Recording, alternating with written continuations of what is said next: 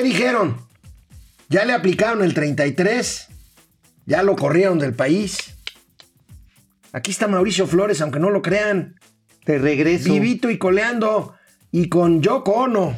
Con mi queridísima, es que bueno, ustedes ya saben que hay obligaciones maritales que son inevitables. Entonces, pues aquí doña Austeridad Republicana y yo nos fuimos a hacer gancitos. Empezamos momento financiero. Es. Hoy es viernes. Y, José Y los José- mercados lo saben. Y José José no está. Lástima. Esto es Momento Financiero. El espacio en el que todos podemos hablar. Balanza comercial, Inflación, evaluación, tasas de interés, momento financiero, el análisis económico más claro, objetivo y divertido de Internet. sin tanto choro. Sí, Y como les gusta, peladito y a la boca. ¡Órale! ¡Vamos, réjete bien! Momento financiero. El presidente de la República no inició hoy su conferencia mañanera hablando ¿No? del crimen organizado.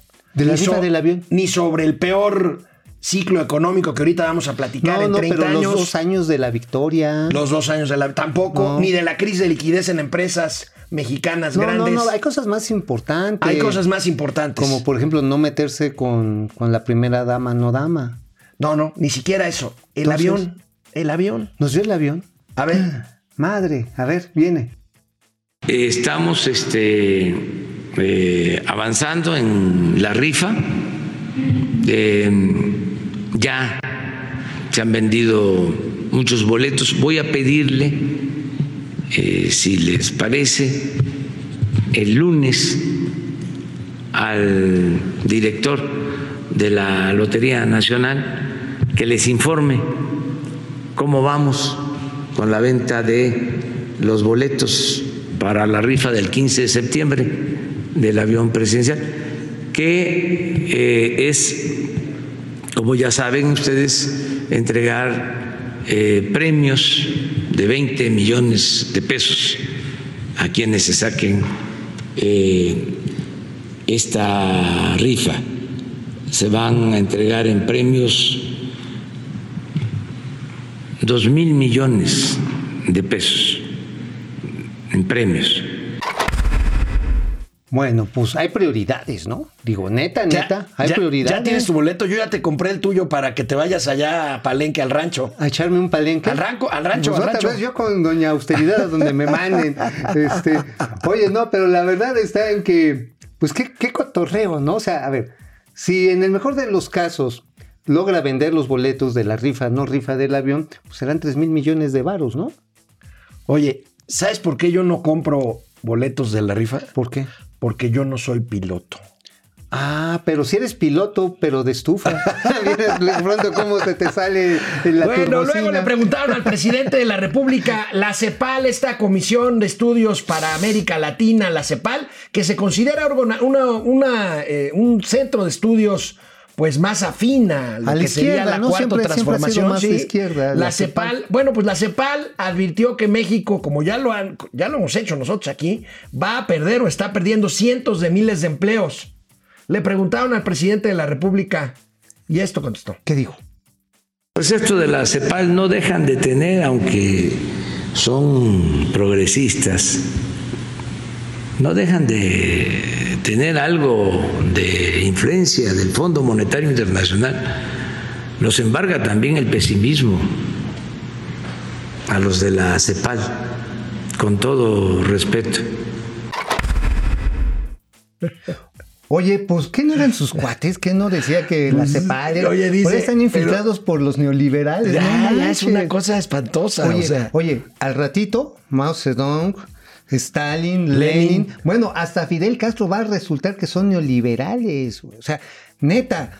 Oye, es que la CEPAL, digo, hay que ponerlo en contexto, dijo, oigan señores, en América Latina se van a perder 6.5 millones de empresas. Y, eh, y en México, México, 600 mil, ¿no? Por Más ahí más o menos. Y necesitan tomar medidas extraordinarias. Tienen que soltar financiamiento a las empresas, ser copartícipes en las nóminas con las empresas para evitar la pérdida masiva de empleado, de, emplea- de empleos, perdón, tienen que meterle duro a un programa de reactivación económica, tienen que atenderle los temas de salud.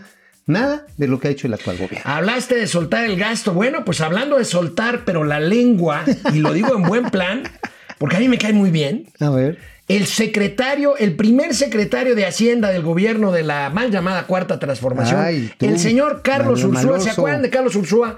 Hace un año dejó de ser secretario de Hacienda, se fue en medio de una polémica y pues escandalosa carta de, De renuncia. renuncia. Ahí lo tenemos. Bueno, ayer le dio, bueno, publicó el país, el país, el periódico español, una entrevista con este hombre, Carlos Ursúa. Y bueno, vaya declaraciones, amigo. Vaya declaraciones que hace No, el ex secretario de Hacienda, Ursúa. Ahí tenemos la entrevista. El principal problema de México en términos económicos es que no tiene dinero. Pues sí, ¿Tiene ahora razón? sí, pues sí, como dice la canción, no tengo dinero ni nada que dar, lo único que tengo es una cuarta transformación para dar. Este, resulta, y en esta entrevista, que por cierto, la edición del país ahora es digital en México. Sí, se está estrenando y en México. con muy buenas plumas. ¿eh? Vale la pena, ¿eh? vale la pena, échenle una, no tiene desperdicio, échenle una buena averiguada, está de lujo. Bueno, la cuestión está en que ahí se está expresando Carlos Ursúa. Dice, señores, el problema está en que los recursos públicos no eran, no son suficientes y yo siempre aposté a que la inversión privada fuera complementaria y nos apurara. Pero hemos hecho tantas cosas para perder la confianza que esto se está avecinando un escenario catastrófico. ¿Y sabes cuál fue la primera acción que él mismo dice que fue terrible para la confianza? Ah. Tu lamentable. Yo se los dije.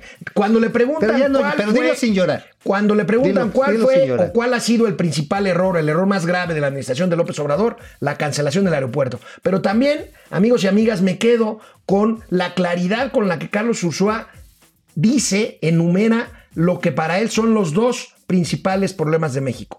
La caída de ingresos presupuestales, o sea, no hay lana, y la dramática caída en la inversión. No Privada, hay inversión, de la inversión no hay privada. inversión privada. De la inversión es- privada, sí, el pérdida. Bueno, de hecho también rememora la situación de lo que sucede con los ductos de gas, de lo que sucede Sí. en materia energética. Y él mismo se dice, oigan, pues yo nunca estuve cerca o muy cerca de Rocío Nale ni muy cerca de Manuel Bartlett, pero que sin embargo le han vendido estas ideas. Le han vendido estas ideas Ursúa del también, nacionalismo extremo. Ursúa también cuenta, bueno, compara a López Obrador con Echeverría y cuenta que cuando el presidente quiere insultar a alguien, quiere mentarle la madre, pues. Ah, decirle pendejo, así lo dice. Bueno, eh, no Así lo lo quería decir, pero Bueno, cuando, es que a- así cuando lo le dice- quiere decir ay, así a alguien, ay, santo, le santo, dice, santo, yo le no dice digo- neoliberal. Ajá, claro. Además, pendejo, en- de acuerdo al diccionario de la Real Lengua Española, quiere decir este peine, esta peineta que utilizaban las mujeres en el siglo XVIII y XIX, que no tenían ningún chiste y no hacían, no servían para nada. Bueno, mientras a Mauricio se pone la peineta y el rímel, regresamos a Momento Financiero después de una pausa, Canal 76 de Easy. Así como Carlos Ursúa dijo que el principal error de este gobierno ha sido la cancelación del aeropuerto internacional de la Ciudad de México en Texcoco, hoy le preguntaron al presidente en la mañanera, ¿Y qué dijo? después de que dijo lo del avión y todas estas No, cosas. pues el avión es importante, ¿tú no entiendes? No, pues para mí no. La verdad, para mí es, Es que una imagínate, vacilada. imagínate llegar en ese avionzote a ver a Donald Trump. No, pues que no van a rifar el avión, Mauricio. Se hubiera visto mal. No van a rifar el avión. Imagínate, va a llegar mejor, así como humilde mexicanito con su caja de huevo calvario, amarrado con un lacito y decir, where is donde, don- where is donde vive Mr. Trump? Güey, eso está chido. Bueno, le preguntaron al presidente cuáles han sido sus errores. Y esto contesta. pero haciendo, digamos, un ejercicio de autorreflexión, de autocrítica, cuáles serían, digamos, los errores que se han eh, cometido durante su administración, cuáles serían los retos a cuatro años de que termine su gestión y cuáles serían, digamos, las promesas de las promesas de campaña que quizá no se han cumplido a dos años de distancia de su triunfo electoral. Pero sí, mire, eh, por eso me río, porque eh, este, tengo tantos, tantos este, críticos que ellos pueden hacer la lista. Además, este, eso sería una forma de desquitar el sueldo. O sea, a ver, la lista de todos los errores.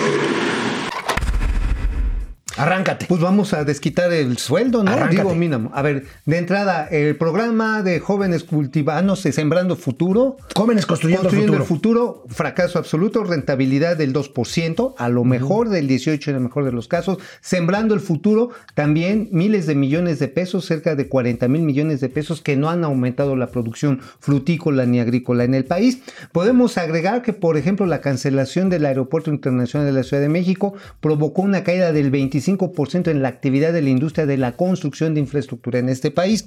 Este, también tengo en la mente la pérdida de confianza de los inversionistas extranjeros y nacionales, que lo vemos con una caída del índice de confianza empresarial del 20% hasta el mes de mayo. Y también, bueno, el pleito por los gasoductos, una vez ya terminados los gasoductos, quisieron cambiar las condiciones de entrega y de pago, la cancelación de la planta de Constellation Brands, en fin, presidente. Chillón el niño y nos pellizca, pues, Pues ahí va, ¿no? Ahí Así, va, hay sea- varias. Ahora, al presidente amigo no se le da la autocrítica. Esto contestó a la segunda parte de la pregunta, que son los compromisos de campaña no cumplidos. Y promesa de campaña que se haya quedado en el tintero. Muy poco de los 100 compromisos que hice cuando tomé posesión. He cumplido 90. Bueno, dijo que había dicho el presidente que a partir del primero de enero no más balazos, puros abrazos. Estamos viendo la época más violenta en la historia de nuestro país. Este año se siguen rompiendo récords de asesinatos, eh, peleas entre los cárteles que ya incluso trajeron esta guerra hace una semana aquí a la Ciudad de México con el atentado a Harfush. Tenemos un crecimiento en todo lo que está relacionado con el trasiego de drogas, violencia en comunidades agrícolas y también en algunas suburbanas. Entonces, por supuesto, el tema de seguridad, pues no se le está dando la autocrítica al presidente. Otra promesa no cumplida, el presidente prometió 4%, la economía se cayó el primer año sin crisis y sin coronavirus, 0.20 menos 0.20%. Y bueno, se espera que este año cre- decrezca ya con efecto de la pandemia más de 10%. Pues ahí están, simplemente dos. no, pero hay promesas de campaña eh, que se están cumpliendo. ¿Cuáles? Dar una conferencia todas las mañanas, Sí. incluyendo la homilía del domingo, cabrón. O sea, La esa te reunión- la chutas porque te la chutas. La reunión de seguridad nacional todos los días a las 6 de la a mañana. las seis que de la mañana. En fin. Este, bueno, pues, sí lo está cumpliendo. Bueno. O sea, este, vender la flota aérea y de los aviones lujosos, esto en el Ipapepurro, ¿no? Ipa de purro. Ipa de Purro, pues sí los están vendiendo. El único problema está en que después de que venden los camiones blindados, las camionetas blindadas, pues se dan cuenta que tienen, pues se, ve, se dan cuenta que tienen que comprarlas otra vez porque pues si no se van a despachar a los funcionarios. Híjoles, bueno, también otra que habían dicho y sí se cumplió fue acabar con la corrupción. Híjoles, acabaron con la corrupción. Bueno, mira, a ver, aquí tenemos, tenemos, mira, tenemos varias preguntas aquí. Una eh, que me interesa mucho, Connie Gómez. Connie. Banco FAMSA quebró, ya lo dimos a conocer. Sí. Y los que tenemos préstamos, soy pensionada por viudez y los pagos entraban en automático cada mes, pero ya no, por favor, alguna información. Este, tú estás, Connie, en el mejor de los mundos. Vaya, si fueras tú cuentaviento, o sea, si tienes dinero en FAMSA, el. IPAP te lo va a recuperar mientras sea menos de 2 millones y medio de pesos, más o menos. Pero si eres acreditada, eh, por favor, este, eh, eh, las sucursales permanecen abiertas. Tú sigue haciendo tus pagos para que no te vayan a. Para que te mantengas a- al corriente. al corriente, para que no te vayan a mandar al buró de crédito. Chécate la página, por favor, de IPAP, ipap.gov.mx y ahí están todos los requisitos. Sí, esto es muy importante mantenerse al corriente en estos pagos. Y pues si uno tiene ahí un depósito, afortunadamente, bueno, fue el origen el Fobaproa. Sí, costó un dineral, pero en estos casos sirve para proteger. Esperemos que no se extienda esta situación a otros bancos que también tienen problemas importantes de capitalización y de cartera vencida. Parece que no, ¿eh? Este, digo, hay un par de bancos pequeños bancos ahí. pequeños, sí, sí, sí, pero que están todavía por arriba de los estándares este, del índice de del índice capitalización de Basilea que está Vamos a ver. Enrique Herdes, eh, Toshiro Kato. Toshiro. Sí, el presidente sigue recortando recursos eh, públicos y dárselo a los tres mega- me- megaproyectos. ¿Qué resultado tendrá al fin del sexenio? Pues Pues yo creo que crecimiento, ya lo que de crecimiento. viendo, de bueno, crecimiento. fíjate que ahí es bien importante mencionar que lo festejó como logro de dos años de gobierno haber reducido en 73% el costo de la administración pública. Entonces, si antes teníamos un elefante reumático, pues ahí es un elefante reumático en muletas. Un O sea, fósil de mamut. Ándale, y como 60 en Santa Lucía. Bueno. RD eh, Gives, buen día, caballeros, ¿cómo estás? Jorge. Ávila, si, las, si a las instituciones autónomas o no autónomas se les disminuye el presupuesto y les disminuye sus atribuciones, ¿el resultado será su desaprobación? Pues sí, algunas ya están agonizando, otras ya se fueron. Sí. Ráfaga Martínez, Ráfaga, pareja atómica, más bien ¿Qué es pasó? un trío... Tri- no, no, no, ¿Cómo trío no? mis polainas. A mí conmigo nada más doña austeridad. ¿eh? O sea, yo- a menos que la canija esté dándome, ahora sí que los tamales de chivo. Santiago Chávez, Llantada. Saludos, Alex y Mau, muchas gracias. Hola, ¿qué tal? En Facebook. Vamos a ver en Facebook. En Facebook, Ferrangel, José. Alfredo Anaya. Eh, desde la ciudad de las canteras rosas, a ver desde dónde nos saluda. Desde Querétaro. Ándale. Ándale. Eh, Bueno, Alejandro. Méndez, eh, desde Querétaro también. Eric Huerta, desde Eric. Chicago. Fer Saludos. Rangel, es viernes y el cuerpo lo sabe. Así es. Sergio Romero, Francisco Guerra, hermano Vicente desde Monterrey. ¿Cómo Saludos, estás, Vicente? Chente. Ramiro León, Aurora Jarillo, Mike Aurora. White desde el Estado de México, dúo dinámico de las finanzas. Bueno, regresamos después de una pausa, canal Ahorita. 78 76 de Easy. De lunes a viernes, 4 de la tarde y en Spotify. Bueno, este amigo, ayer eh, comentabas en tu cuenta de Twitter una información ahí que tiene que ver con índices de índice, indicador coincidente de la actividad económica. Los cocientes de la actividad económica que reportó ayer el INEGI. Hubo varios comentarios ahí de Jonathan Heath, el subgobernador del Banco de México, de otros analistas económicos. ¿De qué se tratan estos indicadores cíclicos económicos? Coincidentes. Decía Jonathan Heath que el ciclo económico clásico de México nos sitúa en este año al mismo nivel de hace 30 años. De hace 30 años. Sí, estamos viendo una situación realmente dramática porque este índice de indicadores coincidentes incluye la actividad productiva, incluye la parte comercial, incluye las exportaciones, incluye también, por ejemplo, los índices de confianza del consumidor. Todas estas métricas que tiene el INEGI, más aparte las deman- la demanda que existe por parte de los acreditados por las empresas, por las familias, de recursos financieros por parte del sistema formal de financiamiento en este país, banco, casas de bolsa. Bueno, para no hacerles largo el cuento, este indicador coincidente está cayendo a 25.4%. Ahí tenemos unas gráficas. ven, vean las gráficas, por favor. Es el nivel, es el nivel más grande de caída. Fíjense la caída hasta el lado derecho. ¿eh? Ajá, es, sí. es una brutalidad. Sí, ¿eh? o sea, es así como que. ¡ah! ¡Ah! Y todavía no termina el. ¡ah! Esto solamente, ¿te acuerdas en el error de diciembre? Sí, sí, sí, Fue sí, una sí. caída cañona. Ahora, la caída cañona que tuvimos en 95 relativamente la libramos rápido. Sí. ¿Te acordarás? Ahí el, eh, gobierno de este Ernesto Cedillo pues se movió, mo- ahora sí Moby Dick. Y vean ustedes cómo se recuperó. Ya cuando entrega el changarro, pues vamos francamente al alza. Sin embargo, ahora lo que estamos viendo en este indicador coincidente, miren nada más, número de meses en decrecimiento, dos años, dos años, Híjole. más casi dos años de ir para abajo. Híjoles, pues para Pero hacer- no es lo que va del gobierno de López Obrador, ¿verdad? este. Es la pandemia, ¿no? eh, no. ¿O fueron este, las administraciones anteriores? No, no, es que esto ¿O qué? es culpa de los neoliberales. Ah, ah, es de ok, los 30 años anteriores. Sí, claro, por supuesto. O sea, la consecuencia de 30 años anteriores es que hemos decrecido estos dos A ver, años. tú fíjate, si Calderón fue capaz de viajar en el tiempo para matar unos mamuts y enterrarlos donde iba a estar el aeropuerto Felipe Pues esto- esto es pecata minuta, Por supuesto que hicieron esto, o sea, sembraron bombas en el camino de la cuarta transformación. que- Es más, yo me imagino que Enrique Peña Bebé traía coronavirus, se subió a su superavión privado con su muy linda novia y se fueron escupiendo así a todo el mundo.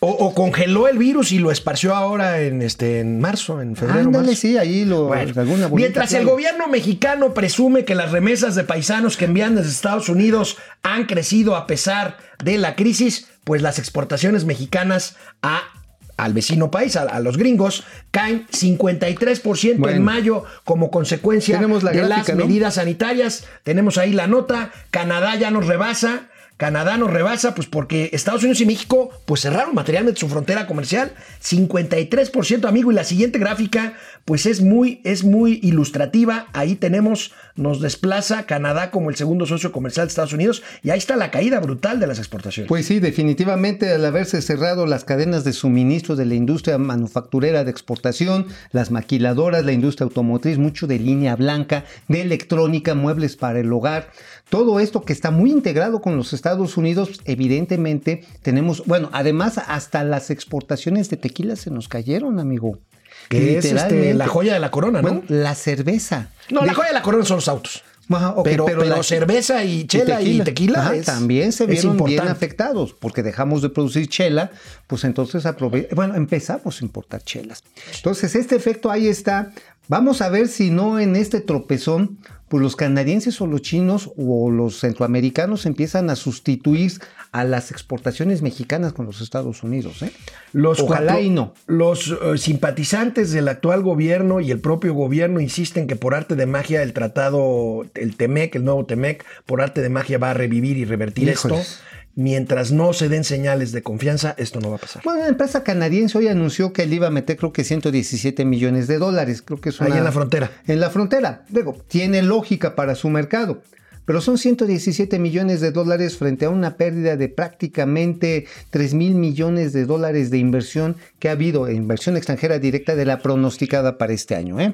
La periodista londinense Jod Weber, que tú conoces muy bien, yo también, sensacional, subió anoche un tuit con una nota en la que se informa que Grupo Alsea, ahorita Mauricio nos va a, pregun- nos va a platicar qué empresas eh, pues están precisamente eh, aglutinadas en este Grupo Alsea, ha llegado a un acuerdo con bancos acreedores en cuanto a sus pagos. Estamos ante otra ante otro caso de una empresa grande de- que tiene falta de liquidez y que tiene que, afortunadamente con éxito, negociar sus pasivos, posponerlos para un año y poder seguir en operación. ¿Qué marcas maneja esta empresa Alsea? mi Bueno, la que les va a sonar más a muchos es la de Starbucks. Ellos son los, pues ahora sí que son los franquiciatarios maestros para América Latina de Starbucks, pero también manejan Domino's Pizza.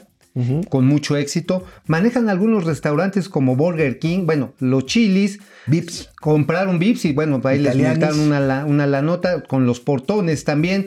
El PF Chang, que es bastante sabroso, este, y las, los italianis. Es una cadena, yo diría que la cadena de restaurantes más este, amplia que hay en nuestro país. La California Pizza, Pizza and Kitchen realmente no me gusta mucho ese. No, esa es comida rápida. ahí Ajá, sí. medio- Y la, Pero burger, bueno. y la Burger King está, pues nada más que cuando te mandan a la Burger, pues que sea la Burger King, ¿no? Bueno, O sea, a ver, ¿qué a significa esta, esta renegociación? Veremos un cuadro de nuestros amigos del financiero. Ahí está, ahí está lo que se reestructura. Eh, hay un acuerdo con bancos, se suspende durante un año el pago de los pasivos y el objetivo, pues, es recuperarse y lograr un crecimiento de entre 80 y 90 Porque, unidades ojo, operativas durante Porque 2020. ojo, ¿eh? Resulta que este que Alsea no tiene locales propios o tiene muy pocos propios. todo es rentado. Todo es rentado. Entonces, por supuesto, se te caen las ventas. Si tienes que renegociar las rentas con los locales, pues tienes que dejar a la amigo, gente fuera. te quería preguntar, te quería preguntar.